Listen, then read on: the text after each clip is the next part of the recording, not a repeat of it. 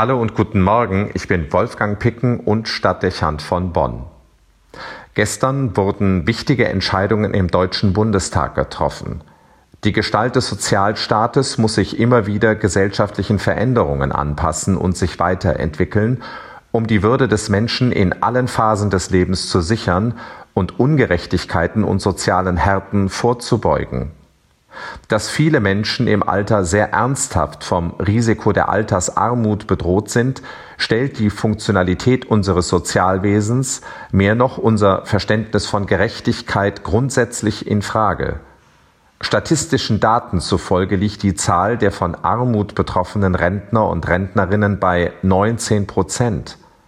Jeder Fünfte also lebt in dieser Phase des Lebens am Existenzminimum und darunter. Leicht ist nachzuvollziehen, dass eine Renteneinnahme von gut 500 Euro unmöglich zur Deckung der monatlichen Lebenshaltungskosten ausreichen kann. Da hilft es nicht einmal, wenn man jeden Cent zwei oder dreimal umdreht.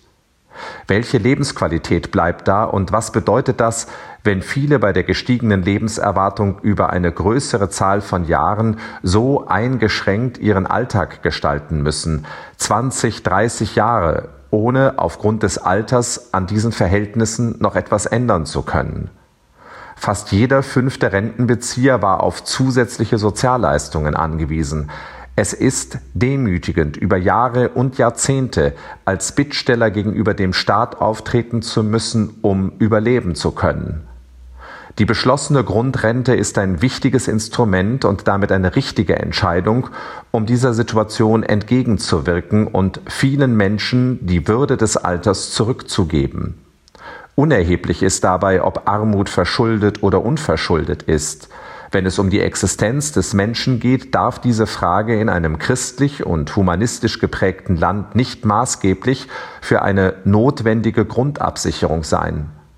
Unser Sozialstaat hat bewiesen, dass er nicht nur Errungenschaften der Vergangenheit verwalten kann, sondern dass er auch neue Instrumente entwickelt, die zeigen, dass das soziale Gewissen wach und ausgeprägt ist. Wir dürfen das mit Stolz feststellen. Es gibt viele Länder der westlichen Welt und große Demokratien, die von ähnlichen Anpassungen weit entfernt sind und die sich mit der Armut alter Menschen abfinden, getreu dem Motto selbst schuld. Ähnlich beachtenswert ist auch die Entscheidung unserer Bundespolitik, die Situation häuslicher Pflege durch zusätzliche Unterstützung zu verbessern. In unserem Land werden fast 70 Prozent aller Pflegebedürftigen zu Hause versorgt und begleitet. Das ist Ausdruck tragfähiger sozialer Bindungen und Garantie dafür, dass vielen ermöglicht wird, im Kontext von Krankheit, Beeinträchtigung und Alter nicht zusätzlich das Zuhause und das gewohnte Umfeld zu verlieren. Wer will das aufgeben müssen, wenn es nicht absolut notwendig ist? Nicht wenige leisten hier einen erheblichen Beitrag mit hohem Kraft- und Zeitaufwand, damit die Würde und ein möglichst hohes Maß an Eigenständigkeit in solchen Situationen erhalten bleiben können. Das zu ermöglichen geht an die Substanz, den Betroffenen, den Angehörigen und den in der ambulanten Versorgung Tätigen.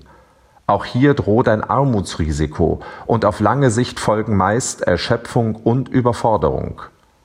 Es gilt überdies zu würdigen, dass die häusliche Pflege einen wichtigen Beitrag zur Entlastung unseres Sozialwesens leistet. Denn ein Wechsel in stationäre Versorgung würde Staat und Gesellschaft erheblich mehr Kosten verursachen.